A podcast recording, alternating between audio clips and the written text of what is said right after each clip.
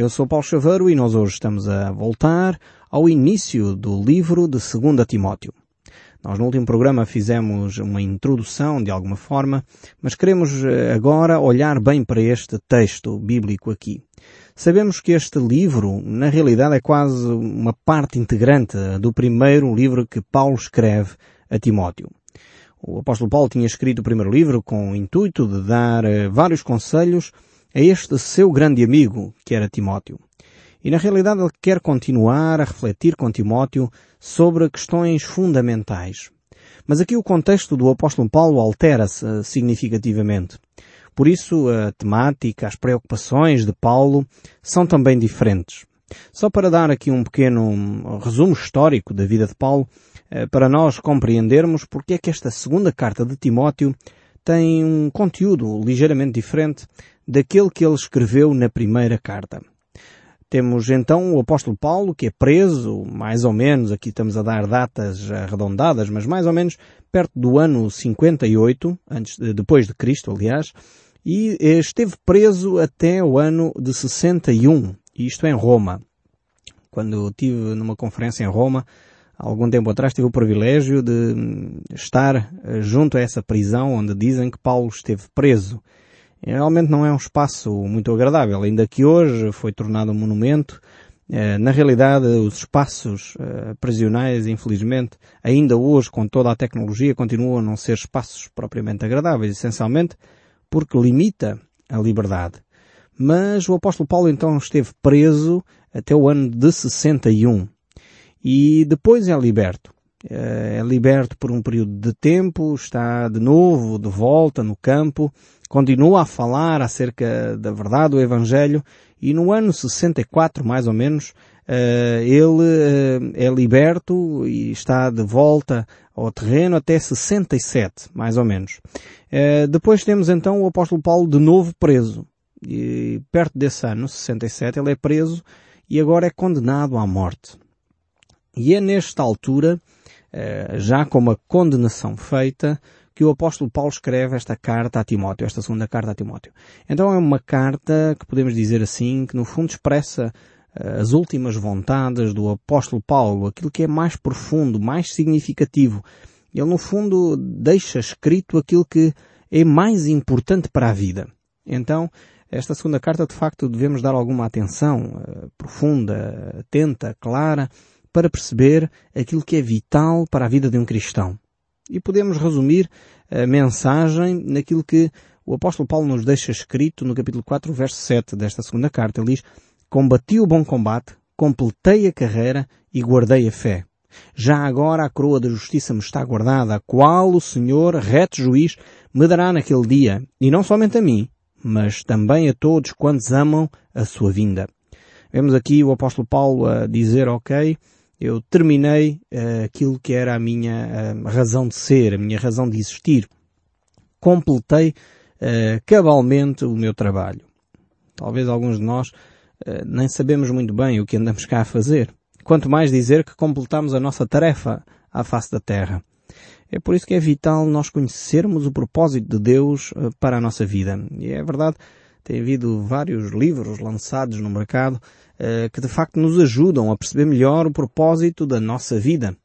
E enquanto nós não percebemos isso, muitas vezes andamos aqui insatisfeitos, sem perceber realmente o que é que andamos cá a fazer. O apóstolo Paulo uh, tinha um objetivo de vida, tinha um propósito de vida, e ele quando chega uh, ao término da sua vida, ele sabe que completou a sua carreira.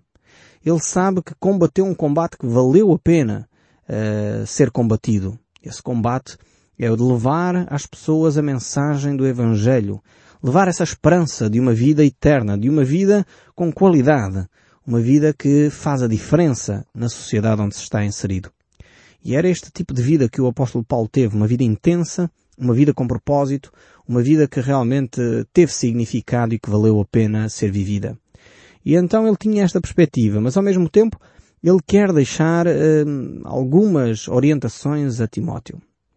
E também nesta fase, quando a pessoa sabe perfeitamente que o seu fim está para breve, ele hum, recorda com muita intensidade as amizades, as pessoas com quem ele cruzou, e por isso nesta carta nós vamos ver nas saudações finais que o apóstolo Paulo transcreve aqui cerca de 25 ou mais nomes de pessoas com quem ele lidou e com as quais ele quer saudar. Isto só uh, na comunidade onde ele estava ali em Éfeso, onde Timóteo ministrava ali como pastor. E depois vemos que Paulo faz reflexão sobre aquilo que é essencial. Como eu já tinha dito um pouco atrás, eh, Paulo faz reflexão sobre aquilo que é essencial na vida. E temos dois textos aqui que revelam de facto o que é essencial para a vida. O primeiro nós encontramos aqui uh, no segundo livro de Timóteo, no capítulo 2, no verso 15, onde ele diz Procura apresentar-te a Deus aprovado como obreiro que não tem de que se envergonhar, que maneja bem a palavra da verdade. Então esta é, é de facto uma referência importante. Uh, a atitude de Timóteo diante da vida deveria ser uma atitude de estar uh, à procura de agradar a Deus e não aos homens. Isto é vital para a vida de cada um de nós. Quando nós tentamos agradar às pessoas, mais cedo ou mais tarde vamos ficar frustrados. Porque não vamos conseguir agradar a toda a gente. Há sempre pessoas que não estão satisfeitas com aquilo que nós fazemos. Há pessoas que gostam de ouvir o programa ao som do livro, há pessoas que não gostam. Há pessoas que assim que ouvem que o programa está a começar mudam de canal. Há pessoas que ficam uh, extremamente deliciadas a ouvir o nosso programa e no final dizem já acabou. Uh, temos vários ouvintes que nos escrevem a dizer exatamente isso. O único comentário negativo que eles têm em relação ao programa ao som do livro é que o, o programa é curto demais. E eu fico extremamente agradado com isso, como é óbvio, eh, mas ao mesmo tempo eh, sei que há pessoas que, as quais não se agradam do nosso programa. Então, se nós fazemos as coisas para agradar aos outros, às pessoas, simplesmente, então vamos ficar de facto desiludidos, porque nós não conseguimos fazê-lo. Há sempre pessoas a quem nós não agradamos. Por isso, o apóstolo Paulo deixava esta recomendação a Timóteo. Procura agradar a Deus a ser uh, alguém que se apresenta diante de Deus como aprovado, que fez o trabalho de Deus e não um trabalho para agradar a A, B ou C.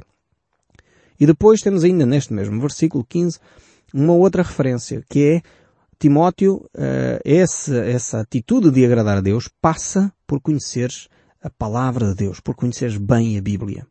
E aqui estão, de facto, uh, dois itens vitais para a nossa vida. Conhecer a palavra de Deus. Por que isto? porque a palavra de Deus é eterna. Há poucas coisas no mundo que são eternas. E são sobre essas coisas que nós devemos investir a nossa vida. Se nós vamos investir a nossa vida a adquirir casas, as casas vão ficar quando nós morrermos. Se nós vamos uh, investir a nossa vida a adquirir um património e infindo, essas coisas depois de nós morrermos ficam cá. Se nós vamos pensar em adquirir carros, ou bens materiais, ou dinheiro numa conta bancária, quando nós morrermos, fica cá tudo.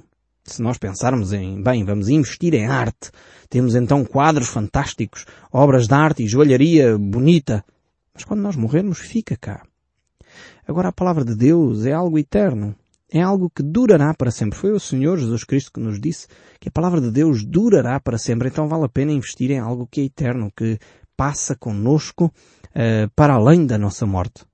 Então temos outra coisa onde nós também podemos investir que é eterna também, que é a própria vida. Os seres humanos são eternos. Poderão ou não passá-lo juntos de Deus ou distantes de Deus. Por isso vale a pena investir em relações humanas. Então é aí que de facto faz diferença. Devemos investir o nosso tempo, as nossas energias, os nossos recursos naquilo que é eterno. Já vimos que uma coisa que é eterna é a palavra, outra coisa que é eterna são as pessoas. Vale a pena investir nas pessoas. Uma outra coisa que é eterna é o amor. A Bíblia nos diz isso.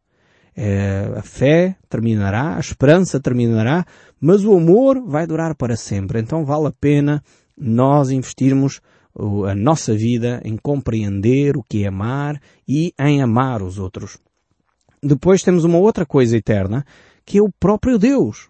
Então, nós andamos aqui a lutar diariamente com tantas coisas que são perecíveis, que terminam. Andamos a lutar por um cargo dentro da empresa e maltratamos o amigo, discriminamos a A, B ou C porque afinal de contas queremos subir um pouco e ficar mais bem posicionados diante do nosso patrão. Mas tudo isso é, é efêmero. Precisamos de facto de investir o nosso tempo naquilo que é eterno. Depois o apóstolo Paulo ainda volta aqui em 2 Timóteo 4, verso 2, a falar de algo que é vital para a vida. E ele diz, prega a palavra. Mais uma vez, o ênfase é na palavra. Esta palavra eterna, esta palavra que não muda, esta palavra que é de Deus para nós, para o homem, é a palavra que traz esperança, é a palavra que é o poder de Deus para a salvação de todo aquele que crê. Então vale a pena investir o nosso tempo a meditar na palavra, a pregar a palavra. É por isso que eu gosto tanto de falar sobre a Bíblia. Porque é esta a mensagem de Deus que transforma, que pode ajudar uma sociedade em depressão a sair da depressão. É esta palavra que encoraja as pessoas que, mesmo diante das circunstâncias difíceis, se podem tornar pessoas melhores, pessoas capazes de enfrentar as dificuldades da vida, pessoas que têm esperança, pessoas que têm ânimo, não porque as circunstâncias facilitam, mas porque a sua esperança, o seu ânimo está alicerçado em Deus, alicerçado na palavra de Deus. Então ele diz, prega a palavra, insta, quer seja oportuno, quer não. Corrige, repreende, exorta, com toda a longanimidade e doutrina. Então ele exorta a Timóteo a que ele viva intensamente aquilo que está escrito na, na palavra de Deus, na Bíblia. Então, se ele viver estas verdades escritas na Bíblia, ele necessariamente tem que ajudar outros a compreender estas mesmas verdades. Portanto, disponibiliza-se para corrigir, para repreender, e aqui não é uma atitude eh, ditadora, no sentido que aponta o dedo, condena. Eh, não foi assim que Jesus fez. Jesus fez isso, aliás, é interessante, com, com os uh, hipócritas religiosos. Não sei se reparou, se já leu a Bíblia com atenção. O Novo Testamento, os Evangelhos, quando nós olhamos para os Evangelhos, as maiores críticas que alguma vez Jesus Cristo já fez foi em relação à religião instituída. Foi em relação aos líderes religiosos. Esses sim eram responsáveis por ter uma vida diferente e, no entanto, Jesus chamou-lhes de hipócritas. Minha pergunta é, será que os líderes religiosos do nosso país estão a cair no mesmo erro que estavam aqueles fariseus daquela época em que tinham uma religião de fachada, uma religião cheios de cerimoniais, cheias de procissões, cheias de atos aparentemente de fé, mas que na realidade eram vazios e ocos por dentro, não tinham espiritualidade, não eram feitos em espírito nem em verdade. E Jesus condenou severamente essas atitudes. Por outro lado, Jesus teve compaixão daquela mulher que foi apresentada e apanhada em adultério, que se arrependeu do seu pecado, e Jesus disse, vai, os teus pecados estão perdoados tremendo este ensino de Jesus Cristo. Então o corrigir, o repreender, não é uma atitude de ditador, de alguém que olha de cima para baixo e por isso condena aqueles que são mais fracos, não. Antes pelo contrário, esta atitude aqui de corrigir e repreender é alguém que levanta, alguém que anima, alguém que está ao lado daquele que compreendeu o seu erro, alguém que humildemente diz, tu tens uma nova oportunidade. Então esta corrigir, esta repreender, uh, desafia-nos a uma atitude de humildade. E depois ele diz, exorta. Exorta é animar, é uh, ajudar a pessoa a dar mais um passo. Quando a pessoa está cansada, exortar é esta imagem de que eu pego no ombro dela, no braço dela, levanto-a e caminho ao lado dela. Lembro-me de quando estava no exército português, quando fiz a tropa, na recruta, eh, tínhamos várias marchas e caminhadas e corridas para preparar-nos em termos físicos, eh, e lembro-me que havia sempre alguém, alguns eh, menos preparados, eh, que ficavam para trás. E nessa altura o pelotão, enfim, que chegava primeiro, tinha que ficar a fazer exercícios enquanto os últimos não chegavam. Eu lembro-me de vir para trás, pegar no, no, braço daqueles que estavam mais cansados e caminhar ao lado deles para ajudá-los a ir um pouco mais depressa, a não fazer esperar os outros que já tinham chegado. Exortar tem esta imagem de caminhar, forçar um pouco o outro a ir mais além do que aquilo que ele está a pensar que pode, mas estar ao lado dele, não o deixar cair, não o deixar vacilar, ficar perto daqueles que são mais fracos e ajudá-los a dar um passo mais longe. Esta imagem da exortação é, é tremenda. E ele diz, faz isto como? Com muita paciência. Mas ao mesmo tempo, com doutrina, com ensino. Não sejas alguém que permite que tudo aconteça. Não. A doutrina e a paciência têm que caminhar juntas. A verdade uh, e a paciência têm que ir juntas, sempre. Não podemos deixar de exortar, de confrontar as pessoas com o seu erro. Não podemos deixar de confrontar as pessoas com aquilo que é errado, mas ao mesmo tempo estar ao lado deles para os levar um pouco mais além. Então temos aqui estes ensinos tremendos e podíamos resumir eh, de facto, esta segunda carta de Paulo a Timóteo, nestes dois grandes textos, são basilares. Mas nós, se tivéssemos ainda que resumir estas ideias a uma só palavra, eu uh, sugeriria que fosse a palavra lealdade. De facto, nós vamos encontrar aqui nesta segunda carta uh, a palavra lealdade com muita, uh, muito ênfase. Ou melhor, não vamos encontrar a palavra propriamente dita, vamos encontrar sim o conceito da lealdade. Ser leais uns para com os outros. Eu creio que é, é, é algo que necessitamos recuperar urgentemente na nossa sociedade. Hoje em dia as pessoas uh, apunhalam-se pelas costas, vendem-se facilmente por interesses, as pessoas mudam rapidamente os seus interesses para se uh, posicionarem perto daqueles que têm mais influência e as lealdades muitas vezes desaparecem rapidamente. E o apóstolo Paulo aqui vai falar sobre este aspecto tão vital de uma amizade que é ser leal um para com o outro. Então eu definiria desta forma o capítulo 1 desta segunda carta, lealdade no sofrimento. Depois no capítulo 2 poderíamos ver a lealdade no serviço, na forma de trabalhar, como trabalhamos uns com os outros. Depois no capítulo 3 até o 4 verso 5 poderíamos ver lealdade no meio da apostasia, no meio daqueles que se afastam da fé, como é que nós vamos permanecer leais a Deus. E depois no capítulo 4 e versos seguintes até final, vemos a lealdade do Senhor para com os seus servos, mesmo em períodos de dificuldade. No fundo é aquele texto, talvez, do Salmo 23, tão bonito, que podemos ver como Deus está ao nosso lado mesmo quando nós andamos pelo vale da sombra da morte. Então é fundamental, de facto, entendermos este, esta lealdade aqui nos textos bíblicos. Depois temos aqui um, um tema que é quase como uma sombra que paira sobre toda esta segunda carta. E esse tema é a apostasia, é o afastamento da fé. A apostasia é uma atitude deliberada de se afastar da verdade de Deus. Portanto, não, não confunda a apostasia com a ignorância. A apostasia não é ignorância. Eh, é importante dizer isto. Às vezes as pessoas pensam, ah, aquela pessoa está a falar mal da igreja ou mal de Deus, então é um apóstata. Não necessariamente. Então, às vezes não tem o conhecimento suficiente ainda para tomar uma decisão. E às vezes é preciso passar tempo com ela, uh, demonstrar o amor de Deus até que a pessoa percebe primeiro quem é Deus para poder tomar uma postura, uma decisão final. Uh, então a apostasia é alguém que já tomou conhecimento de quem é Deus e deliberadamente uh, tomou a decisão de se afastar de Deus, de se afastar da fé. Então, alguém que nunca teve fé não pode ser um apóstata. Portanto, é preciso declarar isto. Alguém que nunca conheceu a Deus não pode ser um apóstata, não pode se afastar de uma coisa que nunca esteve próxima. Então a Bíblia tem estes conceitos, eh, o conceito de afastamento. E há dois, dois conceitos eh, ligados a este, a este conceito mais geral, mais básico de afastamento.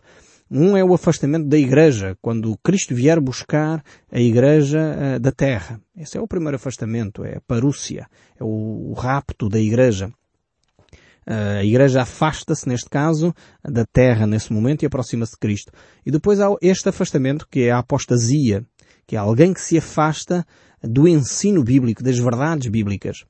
A apostasia não é o afastar de uma igreja instituída, atenção. Não confundamos as coisas mais uma vez. Hum, pode até a igreja instituída estar-se a afastar das verdades bíblicas. E a igreja ter um nome histórico, ser uma igreja histórica no nosso país e não ser uma igreja uh, dentro dos padrões bíblicos. Portanto, nós temos que sempre ter como regra de fé, como padrão para nós nos guiarmos, é a, verdade bíblica e não outra ferramenta qualquer. Portanto, as tradições não servem, a quantidade de anos a que a Igreja existe não serve.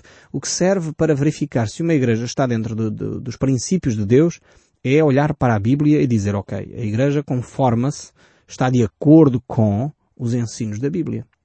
E infelizmente nós temos muitas igrejas no nosso país eh, que se chamam igrejas até cristãs, mas que estão fora, completamente fora dos ensinos bíblicos. E você, se já tem acompanhado os nossos programas, certamente tem chegado a essa conclusão. Olha para algumas comunidades no nosso, na nossa sociedade e chegamos a essa conclusão, que mesmo tendo um nome de igreja cristã, eh, continua fora daquilo que é os padrões de Deus para a vida. Precisamos voltar àquilo que é a essência do Evangelho. E Cristo veio não para reformular o homem, Cristo veio de facto para mudar, efetivamente. Por isso Jesus falou do novo nascimento, dar uma nova natureza. Despirmos-nos, diz o apóstolo Paulo, do velho homem para nos vestirmos uh, de um novo homem transformado em Cristo Jesus. Foi Ele que ressuscitou dos mortos para nos dar essa vida. Então chegamos agora ao capítulo 1 e vamos só dar aqui uma pequena introduçãozinha para nós podermos eh, ver aqui e ficar com gosto para continuarmos a estudar esta segunda carta de Timóteo. O verso 1 diz assim deste capítulo 1. Paulo, apóstolo de Cristo Jesus, pela vontade de Deus, de conformidade com a promessa da vida que está em Cristo Jesus. Ao amado filho Timóteo, graça, misericórdia e paz da parte de Deus Pai e de Cristo Jesus nosso Senhor. Paulo aqui manifesta claramente nesta sua segunda carta a amizade profunda que ele tem para com Timóteo. Ele trata-o por filho amado. Tal era o respeito, a consideração que ele tinha para com Timóteo. Mas ao mesmo tempo ele fala aqui a Timóteo da graça de Deus. E é pela graça de Deus que nós temos acesso com confiança ao, trono de Deus. O próprio Jeremias nos desafia, e nós falámos do livro de Jeremias há algum tempo atrás, de que é por causa das misericórdias de Deus, que é outro conceito que Paulo fala aqui, que nós não somos consumidos. Essas misericórdias que se renovam a cada manhã. E de facto possamos viver estas graças, esta misericórdia e também o apóstolo Paulo fala aqui da paz. A paz é um conceito que nós todos procuramos incessantemente e a paz não tem a ver com as circunstâncias exteriores. Não estamos a falar aqui da ausência de guerra, estamos a falar da paz interior que só Deus pode dar. Ele prossegue no verso 3 a dizer, Dou graças a Deus, a quem desde os meus antepassados sirvo com consciência pura, porque sem cessar me lembro de ti nas minhas orações, noite e dia. Lembrando das tuas lágrimas, estou ansioso por ver-te para que eu transborde de alegria, pela recordação que guardo da tua fé sem fingimento, a mesma que primeiramente habitou em tua avó Loide e em tua mãe Eunice, e estou certo de que também em ti. Paulo aqui realmente reforça a amizade que tem e lembra-se uh, desta vida cristã que Timóteo tinha como exemplo e a sua fé genuína uh, no Evangelho de Cristo. Eu espero sinceramente que o som deste livro continue a falar consigo. No próximo programa voltaremos a esta carta fantástica que Paulo nos deixou. Que Deus o abençoe ricamente. Até ao próximo programa.